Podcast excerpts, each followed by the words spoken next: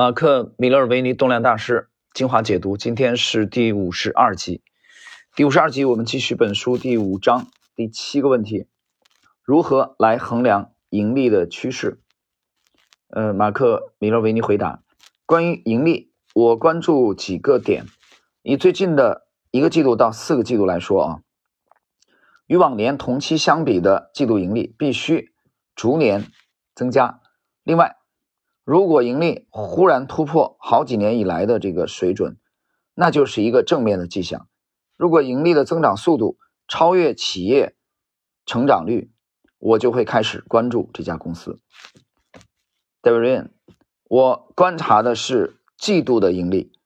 但不仅跟前一年同期相比啊，就是同比啊，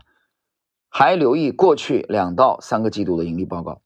确认过去几个季度。与前一年同期相比的盈利成长是否在加速？我期待的是急速成长的盈利。近期的理想案例是安霸公司，这家公司过去四个季度的季度成长率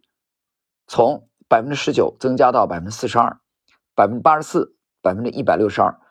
同时期的营收也在营业收入啊也加速成长，这就是我期待的动能。这个，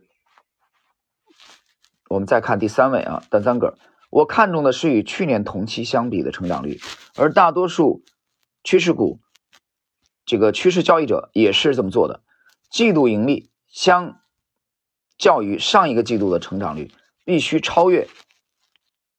与更前一个季度相比的成长率，也必须超过与前一年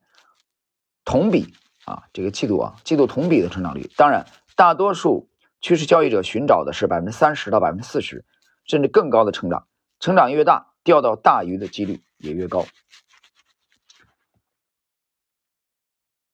等会儿我们再说啊，丹丹哥这个观点，等会儿说。我们再看第四位，马克里奇二世。我不会以机械的方式来衡量，但我希望看到的是爆发式的增长，因为这表示该公司确实有些事情正在发生。足以支撑股票的大幅度上涨。今天这一节内容并不多啊，而且是这一节的内容是完全在谈基本面，谈基本面的因素啊，不是谈图表的。当然这一章也基本上是围绕第五章啊，基本上都是围绕这个基本分析的一些一些套路啊。呃，简单来解释一下，这里边的给我留下深刻印象的是第三位啊，单三个讲的这个，他其实强调的是盈利加速度。这一点其实第二位戴维瑞也有这个提及，大家还记得我之前去解读过国际九大投资基金经理访谈录啊，那其中有一位，呃，是这个杰克施瓦格采访过的基金经理，叫理查德·迪豪斯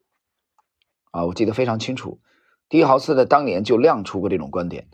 所以我觉得这个戴维瑞也好，丹赞格尔也好，呃，他们。